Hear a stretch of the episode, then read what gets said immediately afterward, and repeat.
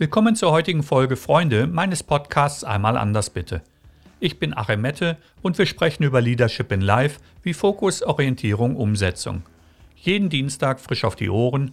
Abonniere, wo immer du mich hören magst.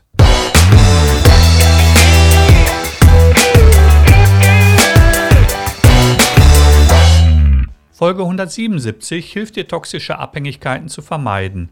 Ob beruflich oder privat, gilt es, Gemeinschaft zu leben. Mein Quote dazu: Einen Freund zu haben bedeutet nicht, nur zu zweit zu sein. Du hast nie mehr echte Freunde als Finger an einer Hand, heißt eine alte Weisheit.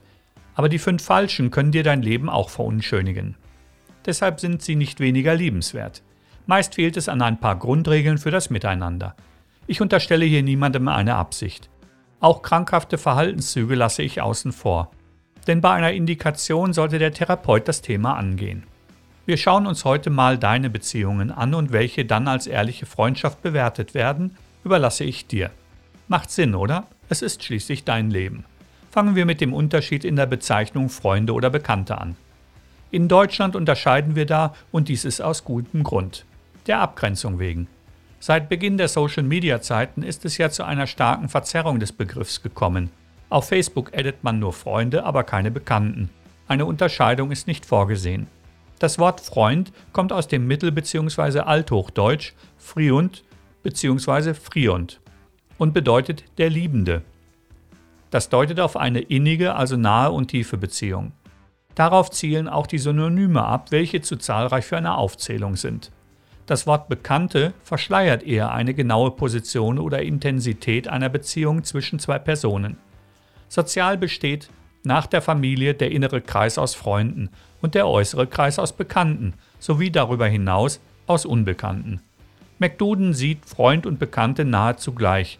Wird gefragt, ob ein Arbeitskollege auch ein Freund ist, wird es eher verneint und er oder sie maximal als Bekannter definiert. Genau hier wird es Zeit, sich Regeln zu geben, wann für dich jemand zum inneren Kreis, sprich Freund gehört. Dadurch signalisierst du nach außen, was deine Wünsche an Beziehungsinhalten mit einem Menschen sind. Das vermeidet Enttäuschungen. Was macht für dich eine Freundschaft aus? Hier empfehle ich jedem, es ganz individuell zu beantworten. Schließlich dürfen diese Menschen sehr nah an dich heran und erleben deine Kernpersönlichkeit, keine Rolle, welche du vielleicht im Job spielen musst oder im weiteren Familienkreis von dir erwartet wird. Der Unwille, sich jedem zu öffnen, ist schon mal ein Hinweis deiner selbst und entsteht durch Erfahrungen im bisherigen Leben. Hast du für dich diese Regeln erstellt und ein Mensch hat die gleichen Vorstellungen, kommt man sich näher. Er arbeitet bzw. verdient sich das Vertrauen und eine Freundschaft kann sich entwickeln. Das bedarf mehr oder minder Zeit. Ist teils auch anstrengend, denn es gilt auch Marotten zu akzeptieren. Mit der Einstellung, der oder die passt sich schon an, hast du bereits verloren. Zeigt aber auch, dass es dir um Bestimmung geht. Lass es, der Schmerz daraus wird dich finden. Warum isolieren sich Freunde miteinander? Kurze Antwort, weil sie es wollen. Es hat damit zu tun, sich dem anderen uneingeschränkt widmen zu können. Ebenso geht es niemanden etwas an, wenn sich Menschen so gut verstehen und die Zeiten gut tun. Problematisch wird es nur, wenn es einer Isolation gleichkommt.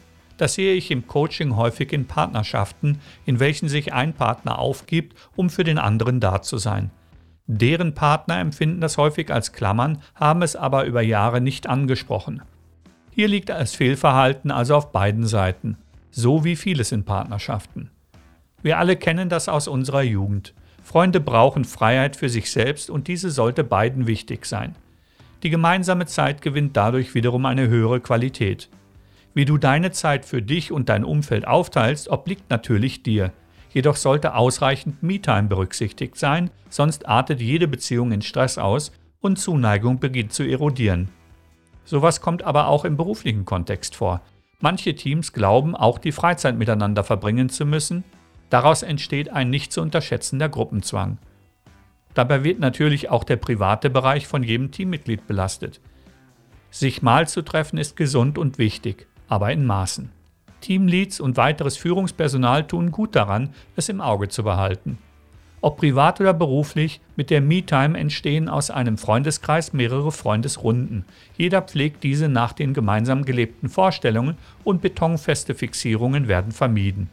Das wiederum lässt dich dein Leben aktiver gestalten ohne auf die wichtige Zeit mit dem inneren Kreis verzichten zu müssen.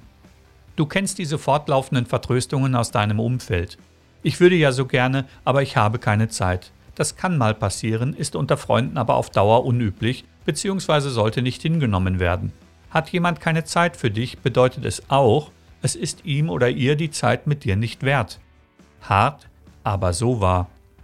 Darauf solltest du ein Auge haben. Vielleicht ist es auch einfach an der Zeit, getrennte bzw. eigene neue Wege zu gehen, die Verbindung also zu lösen. Ebenso sind Warnzeichen wie Vereinnahmung, Klammern oder gar sektenartige Verhaltensvorschriften nicht zu ignorieren. Freunde sprechen miteinander, auch übereinander. Das macht eine ehrliche Freundschaft aus, es dürfen auch konträre Meinungen vorhanden sein. Es ist also, wie im Quote erwähnt, auch eine Normalität, eben nicht nur zu zweit zu sein, sondern am tollen Leben da draußen teilzunehmen. Ich wünsche dir solche belastbaren, ehrlichen Freundschaften in deinem Leben. Vom Leuchtturm in dunklen Zeiten bis zur Spaß-Leben-Gemeinschaft. Du passt zu ihnen und sie zu dir. Mehr braucht es nicht.